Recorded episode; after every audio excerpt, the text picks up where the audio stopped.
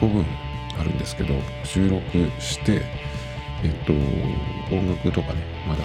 入れてない、編集してないやつがまだ2本あるんですけども、また撮ってしまってるっていう状態なんですけど、今日はね、えっと、本当は昨日喋ろうと思ってたやつがあったんですけど、前半に喋ってた内容、もう忘れてますけど、それがちょっとこう、喋りすぎてしまったんでね、そこまでたどり着かなかったっていうことで、今日はね、そこにたどり着いたらやろうかなと思うんですけど、あのやってることがいろいろあってね、まあ、それを喋ろうかなっていうふうになっちゃって、えー、そこまでいかないっていう感じなんですけどね。まず久しぶりにマクドナルドネタなんですけど、よくここの、このね、ポッドキャストでは、マックの話をよくしてるんですよ。あの、なんか新しいの出たとかね、そういう、そういう話なんですけど、まあ今結構こういう時期に入っちゃって、えー、まあ行ってないんですけど、っていうだけじゃなくてね、その間何回か行こうかなと思ったことがあったんですよ、テイクアウトでね。だけど、普段、そのモバイルオーダーで買うんですけど、それがもう1年ぐらいやってるのかな。えっ、ー、と、それで、モバイルオーダーで買うときもそうだし、えっと、普通のそのクーポンも、えー、あるんですけど、そのクーポンで、大体僕が毎回使うのが、ポテト L190 円を、え使って、えそれがまあメインなんですね。で、それで、一緒になんかその、バーガー類も新しいやつが出たらね、それを一緒に買ってテイクアウトしてくるっていうのがいつものパターンなんですけど、なんかね、この緊急事態宣言入って、しかもその Mac が、えっ、と、今全国でそうなってるのかな。あの、店内飲食、あの、やめますっていう風になってるんですよね、今。それで、それからなんですよね、そのクーポンの内容がガラッと変わって、2人用とか3人用っていうそのセットになってるんですよだから持ち帰りっていうことでしかもそのお休みになってる人もいる。学校も休みになってたりとかするんで多分そういう用途そこを狙ってそういう、うん、あのなんていうのそのセット2人とか3人用のセットの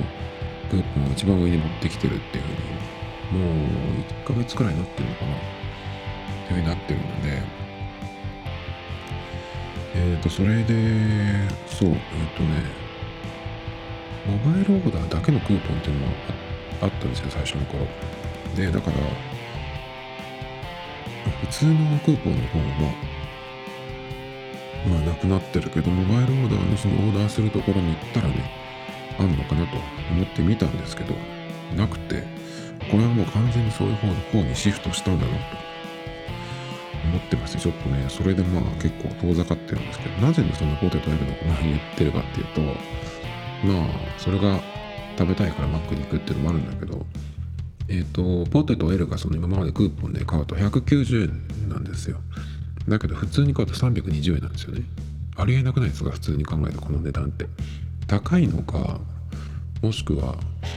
その320円っていうのが高いのかそれか、えー、190円っていうのがその今までのね、まあ、景気も良かったしっていうことでの大盤振る舞いなのか分かんないんですけどポテトの M サイズを普通に買っても190円、えー、以上なんですよ。だからいかにそのクーポンが安いかっていうの分かると思うんですけど今までねその190円で買ったものまあ別にさ出した値段じゃないからいいんだけどなんかちょっと320円出して買うのってちょっと嫌だなっていうのがあってですねしばらく行ってないんですよね。今チキンタツタが始まりましたけどあんまり僕はチキンタツタはちょっとこうピンとこなっていうかね明太でチキンタツタとかっていうのも出てるみたいですけどあんまりちょっとこうピンとこない。惹かれなくてね。かなり2ヶ月ぐらいマップに行かなそうな感じですけど、どうなんですかね、これは。あのー、34件、えここ静岡でもそうですけど、研究したい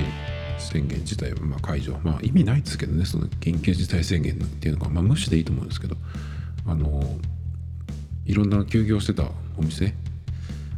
まあ世間体を気にしなきゃいけない。大手とかは割とそうしなきゃいけないっていう。感じだったと思うんだけど、ね、そんな感じでまあせあの休業してたところが再開っていう風になってきてますけど。まだだけどスタバとかマックとかその席には入れないようになってますね。スタバなんかすごいですね。あのそのイートインスペースというか席のところも本当に入れないようになっててね。だけど普通にそのバリスタの人たちはカウンターにいるっていうなんかすごい見たことない光景でしたけどあれどうすんのかな。でもあの何ていうの別にその商売だけをただその考えればいいっていうところだったらあのちょっとこう席離したりとかあとは、えー、席ごとにビニールのあの透明の、えー、ビニールじゃないか。アクリル板とかをこう立ててそういうふう風にしてもいいかもしれないんですけどその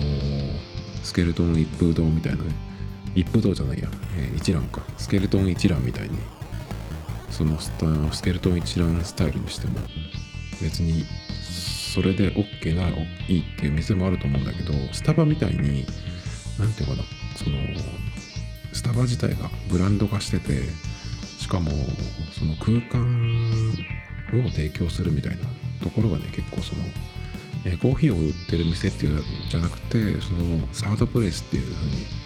確かどっかに書いてあったと思うんだけどそういう場所を提供してるみたいなねことを歌ってるお店だとさすがにねそういう何ていうの継ぎはぎしたような店っていうのはちょっと無理じゃないかなっていう感じがするんですけどどうするのかな。マックだったらすぐにそういう準備はできそうだけどでもなあれですよね。マックも10年くらい前に比べるとあのだいぶその何て言うのかな。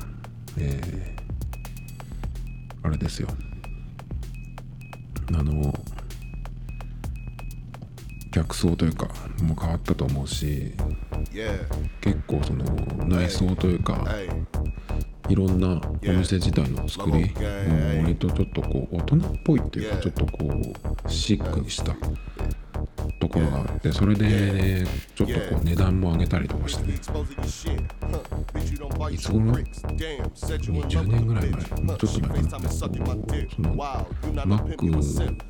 が超安くなった時にそのデフレの象徴みたいになってた時があるんですけどあれから比べるとかなりその盛り上がって盛り返して今ねそのこの状況でも売り上げ伸ばしてるっていう売り上げ伸ばしてるししかも4月売り上げ良かったみたいですねで株価もすぐに割と戻ってて今今だに5000円台とかでだから強いんですよね今すごくだからどうなるのかなっていう感じがするんですけど、まあ、休業のその流れがね終わってまあでも分かんないですけどね2週間ぐらいでまた感染者が3桁とかねありえるんでまだ分かんないですけどどうなるのかなっていうかまあ自分がね僕が、えー、またバックに行くようになるのかどうかっていうところなんですけどちょっとね今のところはあの忘れて生活してますけど。結構ね1回行って1週間とか2週間とかすると禁断症状とかね言わないですけどあのポテトを、ね、食べたくなっていくっていうこれを繰り返している感じなんですけど。Tomito Times Podcast E no Otaoria Instagram account. Tomito Times. Ma de Dauzo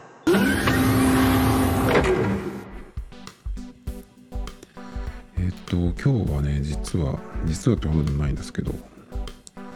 えー、TikTok の、えー、動画をちょっとやってみようかなと思って。と言っても、あの、なんかっていうのこそ、日本人がやってる、あの、寒いさ、やつ、あの、お子ちゃまみたいなやつを、やるわけじゃないんですけどなんでねやってみようかと思ったかっていうとバックスペース FM のダンボサイドっていうのを聞いてたんですよね。バックスペース FM は本当に今年に入ってから去年ぐらいからかな。もう3ヶ月に1回本編を聞くかどうかぐらいになってしまったんですけどダンボサイドが来た時はほぼ確実に聞いてるんですけど今回ね最近のダンボサイドもちょっと面白くてそのダンボさんはそのアップルの、うん、専門家って言っていいのかな分かんないけどそのそういうね情報を提供してる人なんで、まあ、そういう話がもちろんメインなんですけどここ12回はそのそれ以外の話もうちょっとは半分くらいあって前前回のやつはあのミシュランのね話をしててそれがまあ結構面白かったっていうのとで今回はその MacBook Pro 13インチが出たっていう話から、え、TikTok の話に入ってね。でお宝もすごくやってるっていうような話をしててでその中でオリジナル曲っていうのを出せるっていう話があったんであそれはちょっと面白いなと思って僕がこのポッドキャストのポッドキャストのその BGM 用に、えー、変な曲をね作ってるんですけどだだから、まあ、ものによってはそういうところでね TikTok で使ってもらえるかなとかそういうふうに遊んでもらえたら、まあ、面白いかなとかと思ってその今まで作った曲の、えー、それをね出してみようかなと思って、えー、ちょっといろいろこう調べたり試したりしてるんですけどまあ一応今1個変な曲をあげました。だけど曲自体も全部上げられるわけじゃなくてその僕が作ってるその BGM っていうのが最近は3分4分5分くらいの、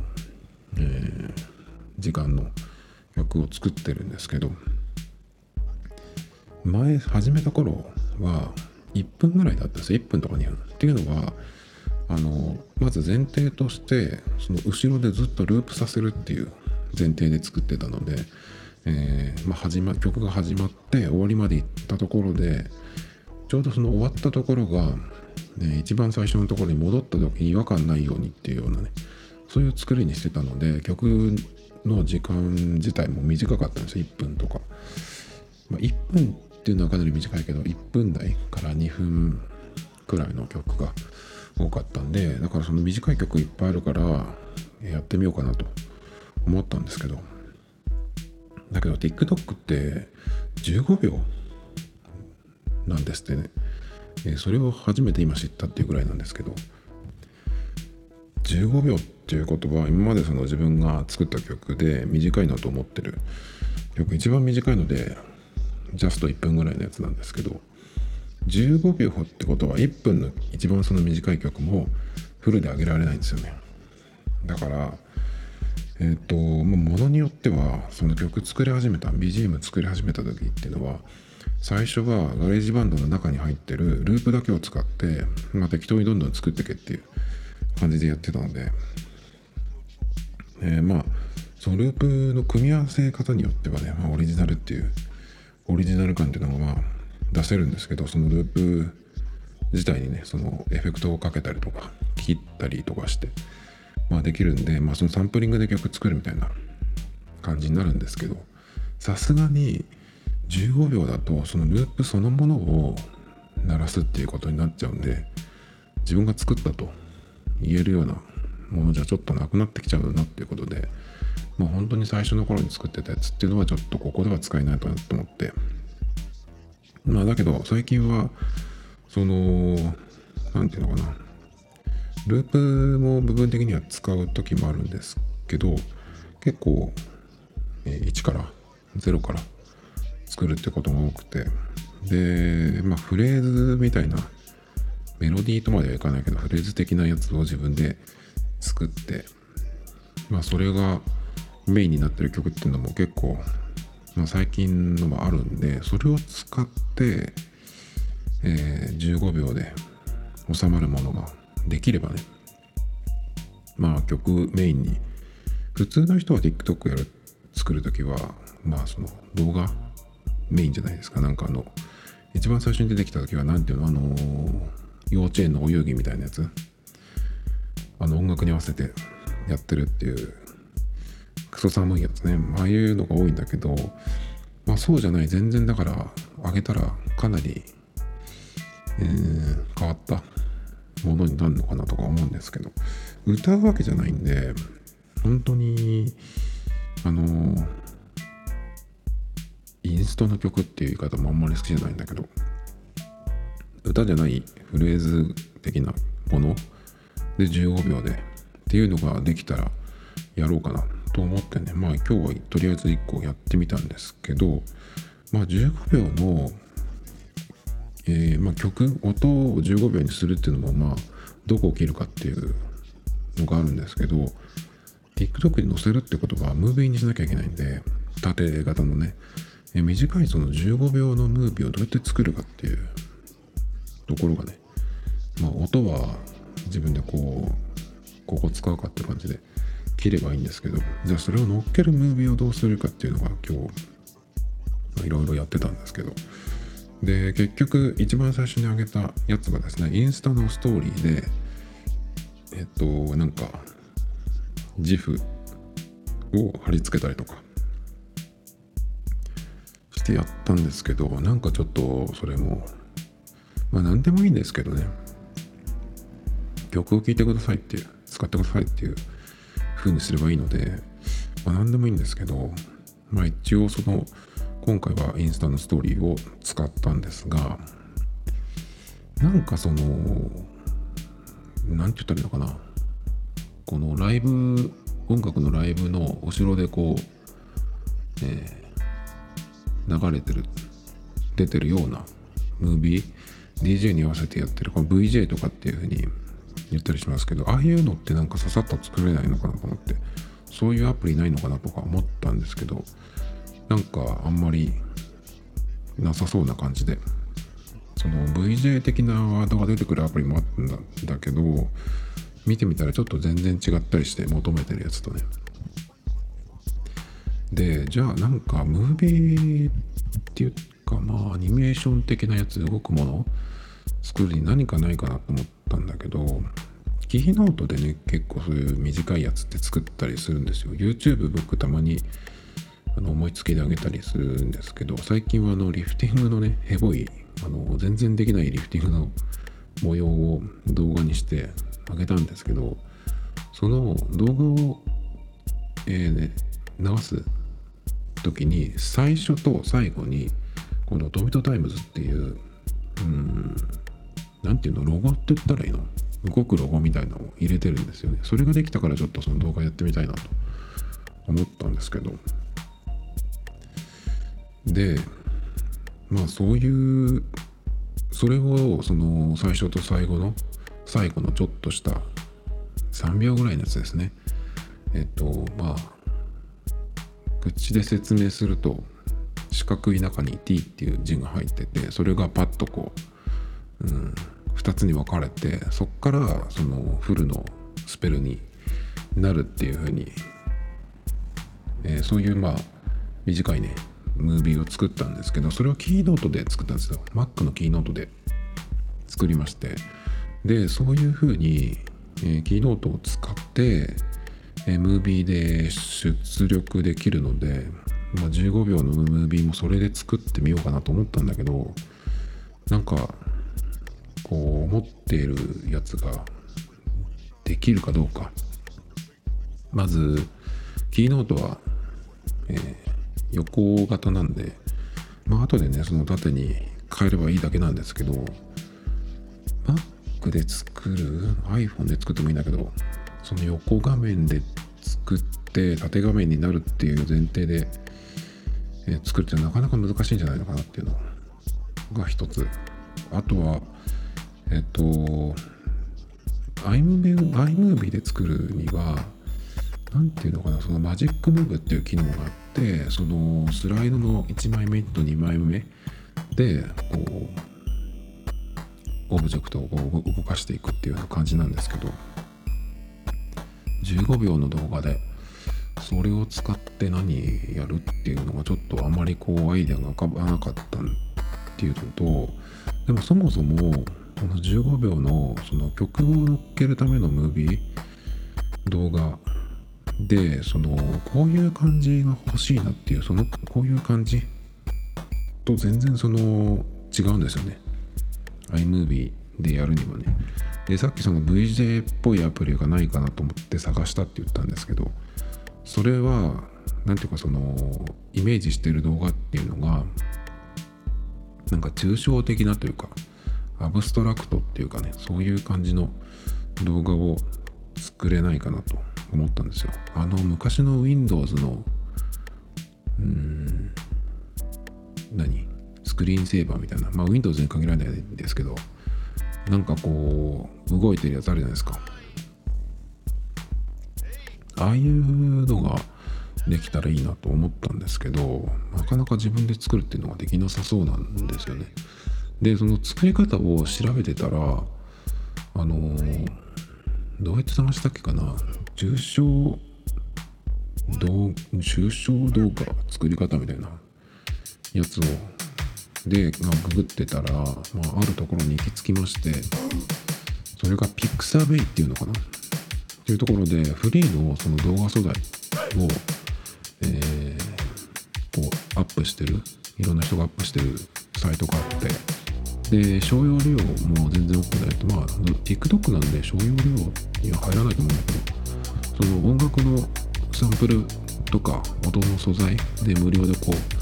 えー使っていいよっていうサイトがね結構いっぱいあるんですけどそれみたいな感じで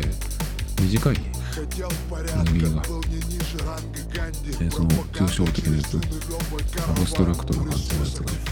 いっぱいあったんでそれをちょっとこう、えー僕がこうまさにこういうやつが欲しかったっていうのがあったんでそれをこう使ってねそこに動画を乗っけていこうかなと思いますけど。結構でもいい感じのやつが見つかってよかったですよね。ピクサウェイまあこれもリンクでリンクを載せておきますけどそれをねちょっとこう使ってまたバシバシやっていこうかなっていう感じですね。えっ、と基本的にその TikTok っていうのはまあ縦の縦の動画にしなきゃいけないんですけど、まあ僕は普段なるべくね Mac っていうよりか、まあ、iPhone の Movie でできれば編集したいなっていうふうに思ってまして Mac がとにかくね今普通に使うには全然あの困ってなくんですけどやっぱりこういうなんか作るっていう作業になるとかなりパワーが足りないんですね。っていうのは2013年の MacBook Air の11インチを使ってました未だにねもう本当に今年は買い替えようと思ってるんですけど今までやっぱりあの Mac のキーボードがあのふざけてんのかっていうようなキーボードがずっと出てきてようやくねあの元に戻った全部多分ね、まあ、だからあのまあエアーもあるしでもやっぱりこの用途今の用途を考えたら16インチのプロじゃないかなっていう感じがするんだけど。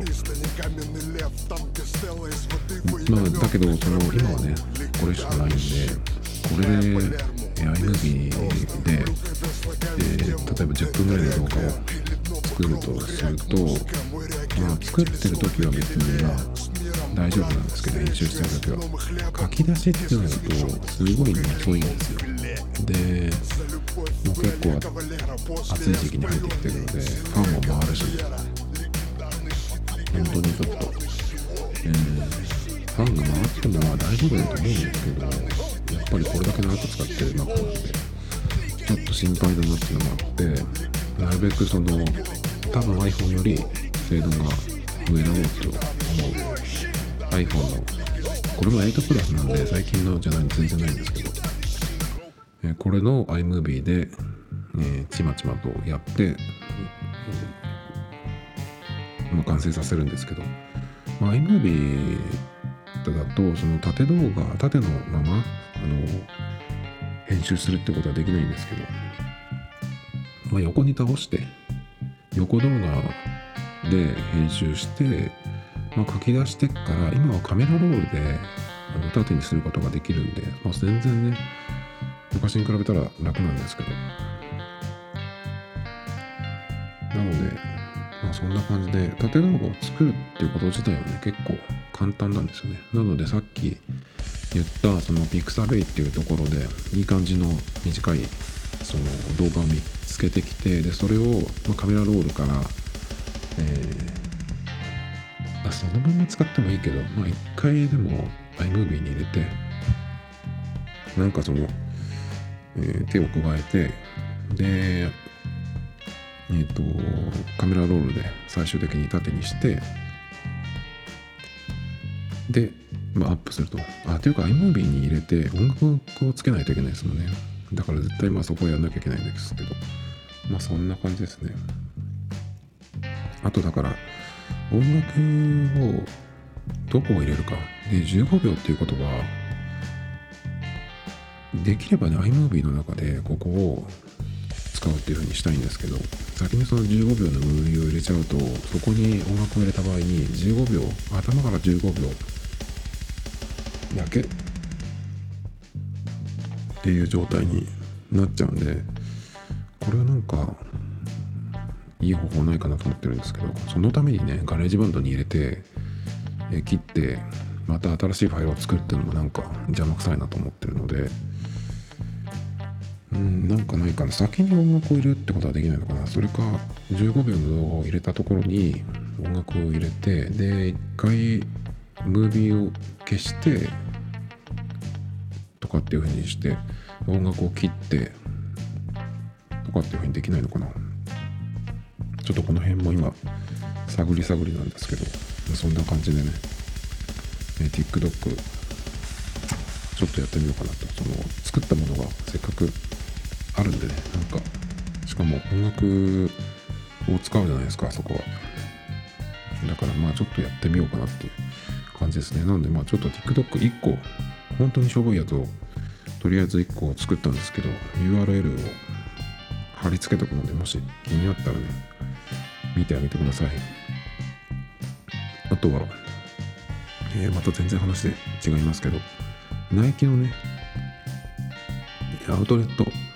セールみたいなのが始まって、なんかあの通知が来てまして、5月19日までとかってなってましたねで。昨日の朝に、それがアプリの通知が来ててでざーっと見てたら結構いっぱいあってその気になったものとりあえずそのお気に入りに入れてまあ後でね見てなんか買おうかなどうしようかなとかって見ようと思ってたんですけど今日も見たら結構その自分があのお気に入りに入れたものが売れてなくなってたんですね。やっぱすぐ買わないとダメですよねこういうのはね。このこの間もなんかそんなようなことやったんですけど本当にうんやっぱ見つけた時に買わないとっていうのはよく自分でも思いますけど本当その通りですよね。今は買おうかどうしようか迷ってるのは、まあ、相変わらず、えー、ここ何日か言ってますけどサッカーボールですね。1個まあ買ったんですけどパリ・サンジェルマンとジョーダンブランドのやつですね。それでナイキのサッカーボールっていうまあトリプルネームっていうのかな。それを買おうかどうしようかちょっと迷ってるっていうとこですね。まあ1個もともとはそのボールを買おうと思ってたんですけどリフティングの練習するのにね。なんですけどまあお店に行って買えばすぐ手に入るじゃないですか。他のものも探してたんで。でそこのお店で全て欲しいものが揃ったんでしかも安くね。まあだからちょっとその最初に買おうと思ってたボールじゃないんだけどまあ、全部買ってしまったんですね。だけどまあちょっとこのボールがやっぱり気になるんで何が気になるんだろうと思ったんだけどやっぱジョーダンなんですよね。ジョーダンブランドっていうところ。バスケやってたわけじゃないんですけどなんかあのジャンプマンがついてるとちょっといいなと思ってしまうこう感じに最近なってましてよくね他のブランドとかでそういうの見るとバカじゃんとか思うんですよ。例えばシュプリームなんかそういううーんホイホイだと思うんですけどあのロゴがついてるだけで何でも買うっていう人が世界中にいっぱいいるじゃないですか。だってこの間ここでも言いましたけどオレオお菓子のねあれが、えーまあ、コラボして、まあ、赤いビスケットになってましたけどあんなのもすごい、えー何倍以上の値段でね、えー転売されてしかも売れるっていうそれもどうかしてるんですけど本当シュプリームなんかまあブランド力が強いっていうかそのカモがいっぱいいるって言ったらいいのか分かんないですけどロゴつけときゃ何でも売れるっていう感じですよね。その限界は何なのかっていうのはちょっと知りたいですけど。セロハンテープとか売れるのかな？セロハンテープとかそういうのまあ喜んで買うよね。トイレットペーパーとかも絶対売れるし。何が何だったら売れないのかな？シュプリームって書いてあるだけだもんね。バレンシアガとかもそうだよね今。日本人が本当に、えー世界の田舎も日本人がいっぱいこうお金を出してくれるっていう。ねまあそれに近いなと思いましたけど自分でも。なんかジョーダンブランドだったら何でも変わったわけじゃないですけど何かちょっと選ぶ時にあそういえばジョーダンになんかないかなとかちょっと思って見ていいのがあったりすると結構ね、えーじゃあこっちにするかっていうふうに買ってしまうっていう感じですね。最近もえっとまあランニングの時にちょっと短いパンツがあるんですけど。であんまりその足を出すのがちょっと気持ち悪いなと思って自分でねその今なんかはハーフパンツで走ってるんですけどどっかに映る自分の姿を見て足が出てるその感じがすごい気持ち悪いなと思って。でまあ下にタイツを履けばいいじゃんと思ってまだ一応履ける時期っていうかなのでだけどまあフルレングスじゃなくてちょっとそのは九分丈八分丈ぐらいのね半端丈っていうんですか？クロップドのタイツがあったらいいなと思って。で探してたらちょうどねジョーダンのやつであったんですよ。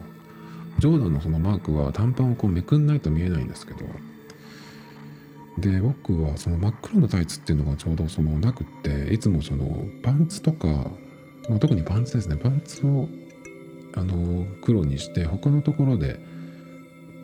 あの派手な派手なっていうかこういろんな色を使って遊べるようなコーディネートにしたいなと思ってるので結構パンツはあのベーシックというか黒っぽいやつとかね単色のものにしてるんですよ。だから黒いタイツっていうのがなかったんでじゃあなんか買おうかなと思った時にちょうどそのジョーダンのねやつがあったからそれにしたんですけど。まあそんなタイミングでねまあジョーダン他にもキャップもありますけどね。そのタイミングでちょうどそのサッカーリフティング練習しようと思った時にパリ・サンジェルマンとジョーダンの、えーブランドをね出してるっていうのを見てしまってまあ値段的にはね今その、えーセールやってるところを見てるんですけど2500円ぐらいで買えるんですよ今。だから全然どうってことない値段なんで買えばいいじゃんって話なんですけどただそのリフティングの練習いつまでやるかやるたんびに頭に来てもう絶対やめようとか思うんだけど。だけどまああとはそう季節的に走るのは真夏でも全然いいんですよ。さすがに日中はきついですけど朝早くまあ朝早く起きれないから夕方とかかな。夕方に走ってもまあ汗はかなりかきますけどそれでもまあ日中のそのピークの時に比べればねまあ大丈夫なんですけど。まあなので夏になったらその走ってる時はずっとこう移動してるからいいんですけどリフティングの練習するっていうと今なんか河川敷に行ったりとかちょっと広めの公園に行ったりとかしてやるんですよ。あんまりその人目につかないようなところでねやるんですけど夏になったらそういう広いとこで日差しを浴びてこうボールを追っかけてるのって大丈夫かいなって感じがしてきて外でも日陰のところでしかも広くて人があんまり来ないところそんなのってなさそうだからそれを考えるとこの5月の半ばていう時期であとどれくらいやれるよっていう。しかももうちょっとすれば梅雨入りでしょ？で梅雨が明けたら真夏じゃないですか。だからまあとは言ってもねまあそうか5月5678まあ9月ぐらいまで夏か。だからまあ34ヶ月はそうだね梅雨から入れると3ヶ月くらいはちょっと走るのはいけたけど去年なんかも。ボールを使ってっていうとどこでやれるかなっていう感じなんですよ。だからこのタイミングで2個目のボールを買ってどのくらいやれるかっていう話、まあ、自分のその忍耐力と上達と季節の問題ですね。まあなんかねでもそういうの考えてるの嫌だなと思って結局それを考えてるのが嫌だからじゃあ買っちまえって言って買っちゃうっていうのがいつものパターンなんで。そろそろ買いそうなんですけどただねそのナイキのさっき言ったアウトレットのセールが急に来たっていうのがあってそこでなんかちょっとこう買おうかなと思ってたんですけど結局それも、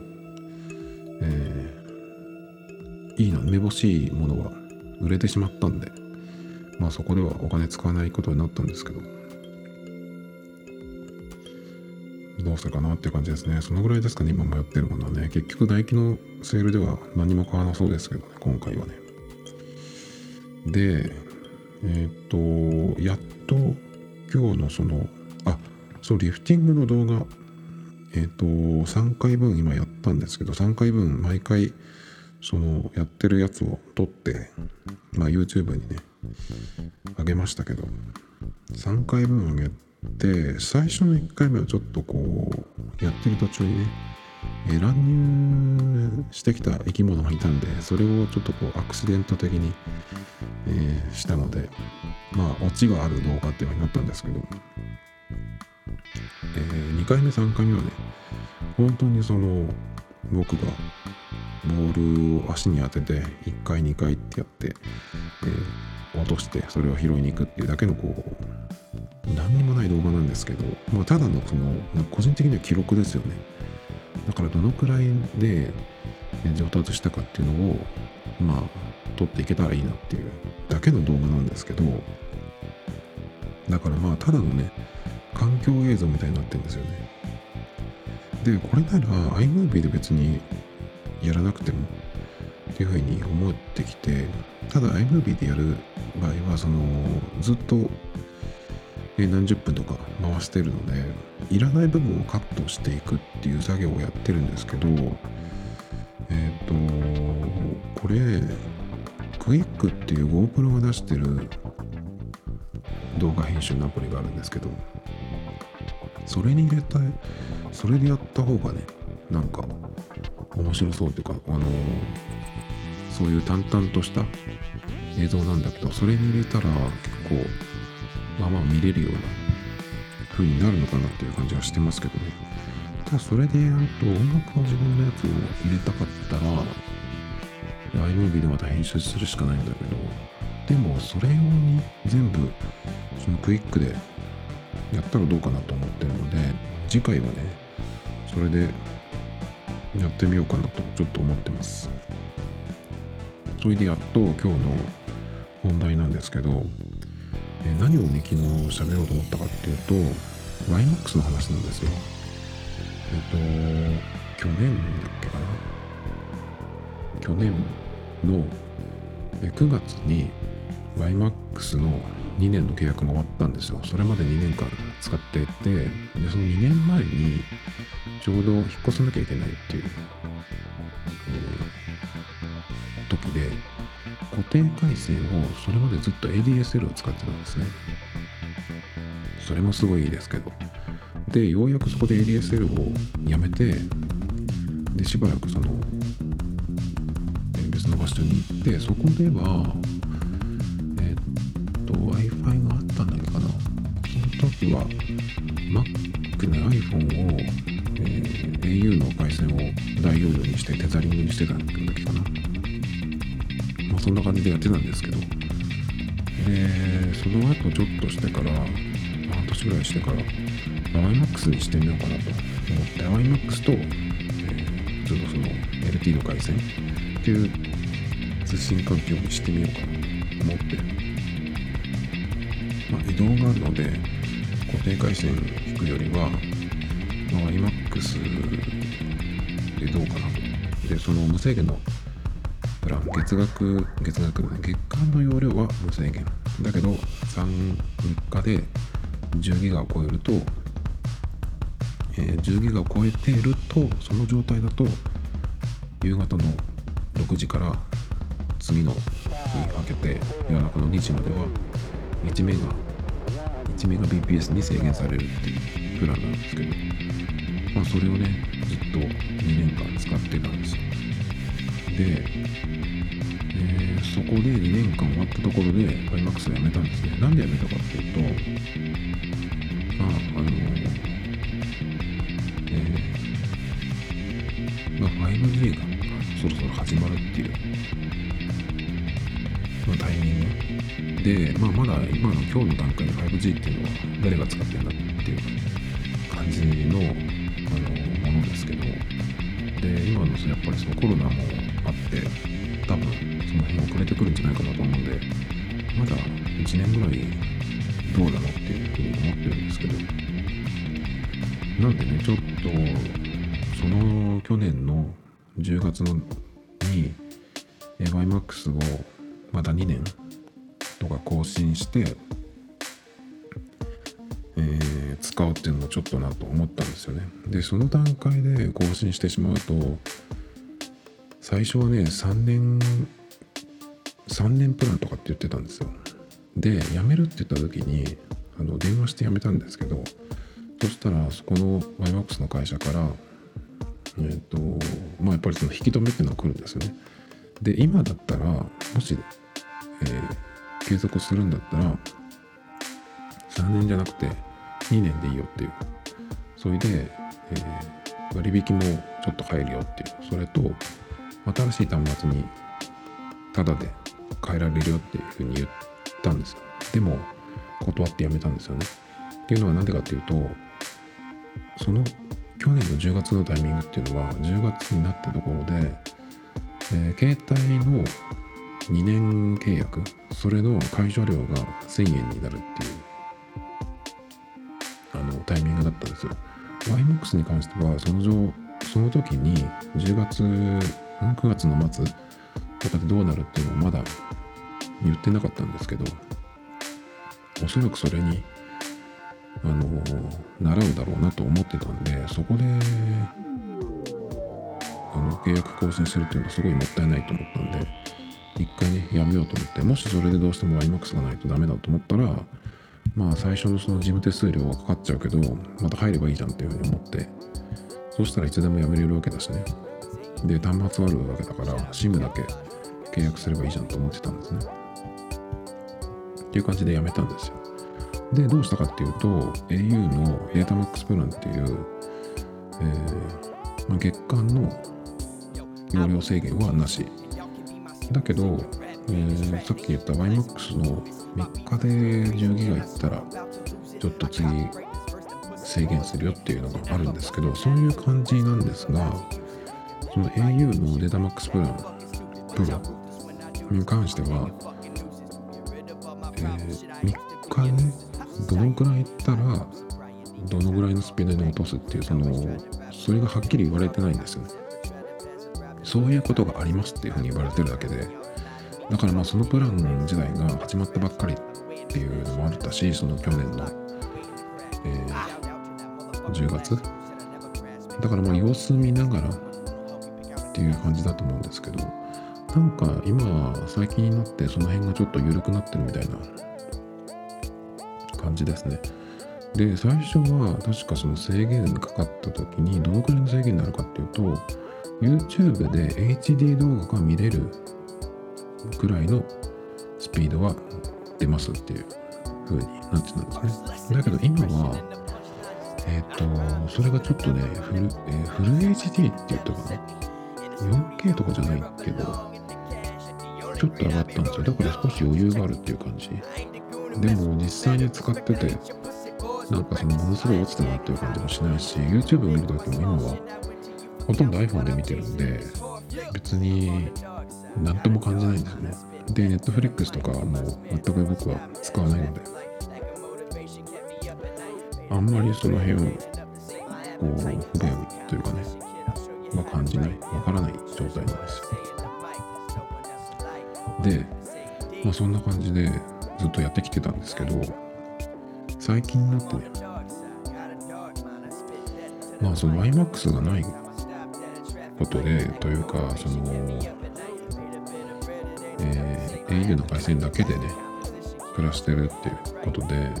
固定回線がないわけなんですけどそれのちょっとまあ困ることというかこれ今喋ってるやつを後で編集してでこの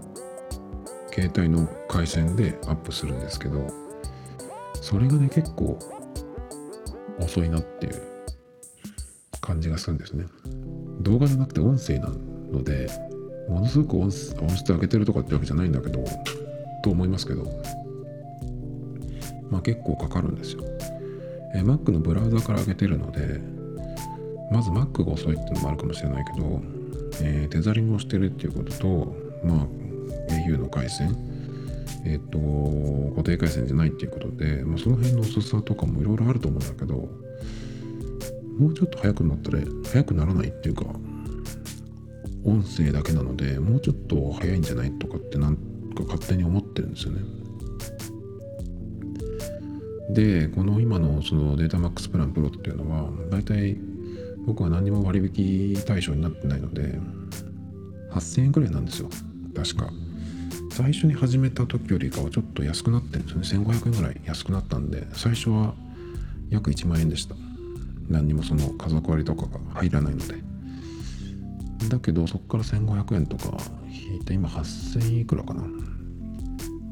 8000円じゃないですね。8000円台。なんでねまあ少しはマシになったんですけどそれでもその値段払ってる割にはなんか遅いなって思うことがたまにあるんですよ。それとあとその速度がたまに、えそう感じるっていう以外に YMAX がない。Wi-Fi がないというかそうだね。えっ、ー、とその携帯回線しかないっていうことでの一番デメリットに感じることがあってそれは Apple Watch とか Mac とかをつなぐ？常につなぐ回線っていうのがないわけですよ。Apple Watch はこれは GPS モデルなので iPhone につながってつながってれば通信できるんですけど例えば Apple Watch に、えー、音楽を入れたいとかそれとか Apple Watch の OS をアップデートするっていう場合は、まあ、iPhone の回線からもできるんだけどちょっとね、うん、なんかすんなりいってない時があるんですよね。で、YMAX があった時っていうのはこの辺は全然問題なくほっとけば何でも勝手になってたんでやっぱりその携帯の回線を使ってるっていうことで、まあ、そこの、えー、なんていうの接続というかつながりが多分こうあんまり勝手にいかないようになってんのか遅いからダメだっていうふうに弾かれてるのかわかんないけど。その辺がねちょっと、うん、不便。だからまあ Wi-Fi のあるところに、えー、行ってやるとかそういうことをしてるんですけどたまにねまあだから Mac の OS のアップデートとか来た時も当然ね、テザリングでやろうとは思わないし、やってできないことはないんだけど、やっぱり Mac のやつっていうのは OS が4ギガとかあるんで多分、さすがにちょっとやめといた方がいいかなっていう感じ。まあそういうのもあって、えー、そのデータマックスプランをやめて、やめてっていうかそのちょっと別のプランにして、でその分をまた YMAX 今だったら、えー、端末はあって SIM だけ買えばいいんでそれでまた無制限プランにして、えそれでも、あのー、縛りはないっていうふうにできるのでそういうふうにしようかなと。思ってたんですね。でそうすると、まあ、個人的にはえっ、ー、と今 au に払ってる金額とほとんど同じくらいになるんですよ。で外でバンバンデータを使うってわけでもないのでだから家専用で YMAX を置いといてっていう風にしようかなと思ったんですよね。でちょっといろいろ計算をしたっていう話を今日昨日からしようと思ったんですけど。でどういう風にするかっていうその案なんだけど、まあ、データマックスプランからピタッとプランとかっていうのがあってそれは1ギガまでっていうのと4ギガまでっていうのともう1個7ギガまでかなどこまで使ったかによってその段階的に値段が変わるっていうやつなんですよね。それで YMAX をこれはねいろんなプロバイダーがあるんですけど UQ で、えー、SIM だけ買うっていう端末は今まで使ってたやつを使うってね。まあそれだったらその普通だったら2年とか3年とかですけどまあいつやめてもいいように今までのその端末を使えばいいっていう。2年くらい使っただけだったら全然問題ないし、まあ、しかも持って出るっていうよりはうちで使う専用っていうふうにすればねまあ常に電源につないでおけばバッテリーの問題はあまり気にしなくていいと思うんで、まあ、そういうふうにしようかなと思ったんですよ。で YMAX を UQ で契約するっていうのはこれは理由があって他のプロバイダーだと2年とか3年じゃないとダメなんですよ。でしかも端末も契約しなきゃいけないのかな。結構その辺が縛りがあって、安い UQ よりもちょっと安くなるんだけど、その代わり縛りがあるっていうのがね、ちょっと嫌だったね。というかまあ、僕の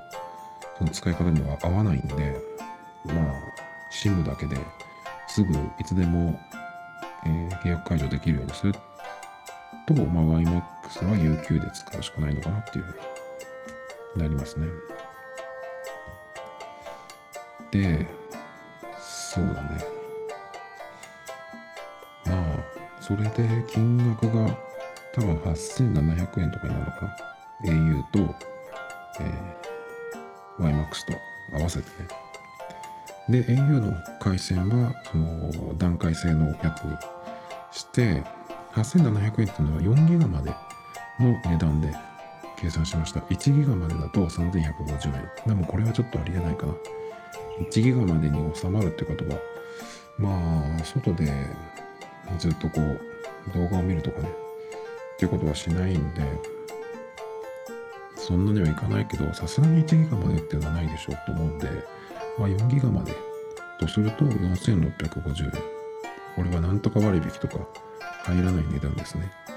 それで YMAX を UQ で、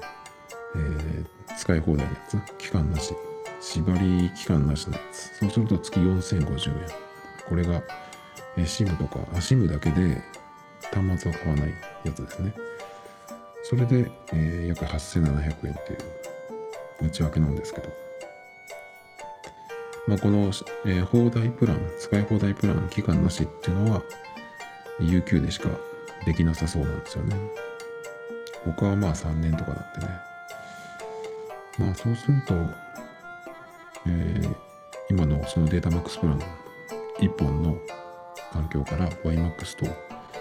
au とっていうふうにするとね、まあ、8700円でここら辺になるかなっていう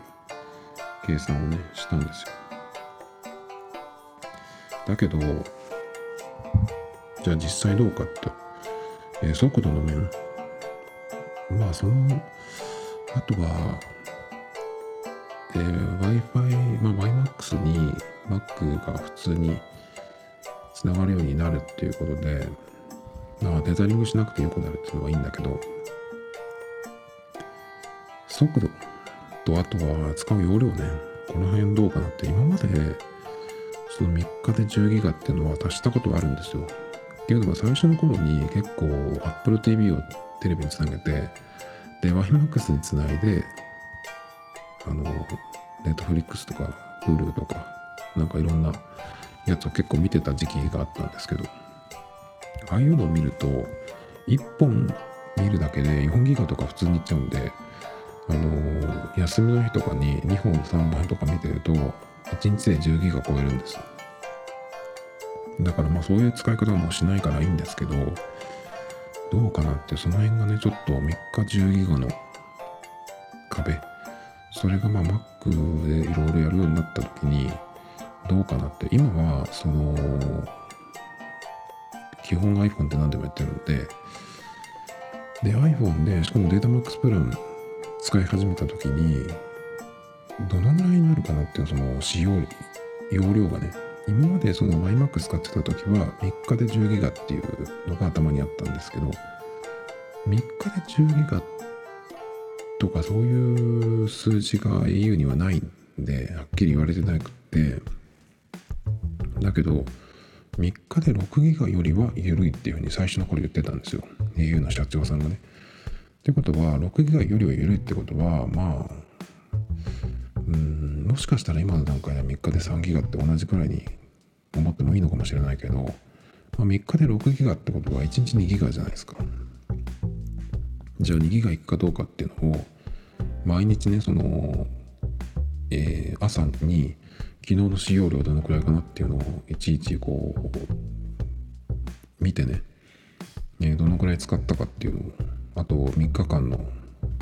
えー、容量どのくらいかっていうのを2ヶ月ぐらい見てた見てたんですよ。そしたら、えー、3日で6ギガいったのってほぼなかったんですよ。で1日の使用量も2ギガに到達することがなかったんですね。でもそれでも、えー、アプリのアップロードとかアップロードじゃないや、えー、ダウンロードとかアップデート更新ねそれとかまあ、iPhone の更新も結構これでやっちゃってるし、あと YouTube も普通に見てるしね、何も制限してなかったんですよ。だけど全然大丈夫だったんで、まあ、今のその習慣から考えると YMAX 今使い始めても3日10ギガはいかないんじゃないかなと思ってるんですよね。なんで、まあ、その辺はちょっと大丈夫な気がするんだけど、あと1個気になるのは、じゃあ YMAX にして速度はどうなんだろうってなんとなく YMAX の方が速かったような気がしないでもないんですよ。まあ、ものすごい速かったわけじゃないんだけど、うん、au のその LT に比べると YMAX の方が速い速かったような若干気がするんですよ。でなんかそのデータとか取ってないかなと思ってスピードをテストするアプリがあってですねそれをえっ、ー、と12年たまにですけどどっかに移動した時にこの辺場所通信どうだろうと思ってテストするっていうことがあるんですけどそれがねちょっと残ってたんでそれをログを見たんですよ。そしたら、えー、そんなに YMAX 速くないかもと。思いました。自分ちうちでやったやつとかあと別の場所でやったりしたのもあるんですけどものすごく速い時もあります。あの3倍ぐらい LT より3倍ぐらい速い、えー、時もあるし大して変わんない。なんだったら、えー、LT の方が速いっていう風に出てる時もあるんでまあ電波なのでやっぱりその他の人のその使うタイミング重なるタイミングとかあとは場所によってとかにもあるともよると思うんだけどなんかそんなにもしかして iMAX にしてもあの劇的に何かが変わるってわけじゃないのかなっていう感じがしてきたんですよね。で、一番気になってるのがやっぱりそのアップロードなんだけど、えー、ある日、お昼の12時、これ平日だと思うんですけど、アップロードが4.32メガバイト。ん？メガバイト？キロバイト？わかんないけど、4.32。で、LTE で、ある日の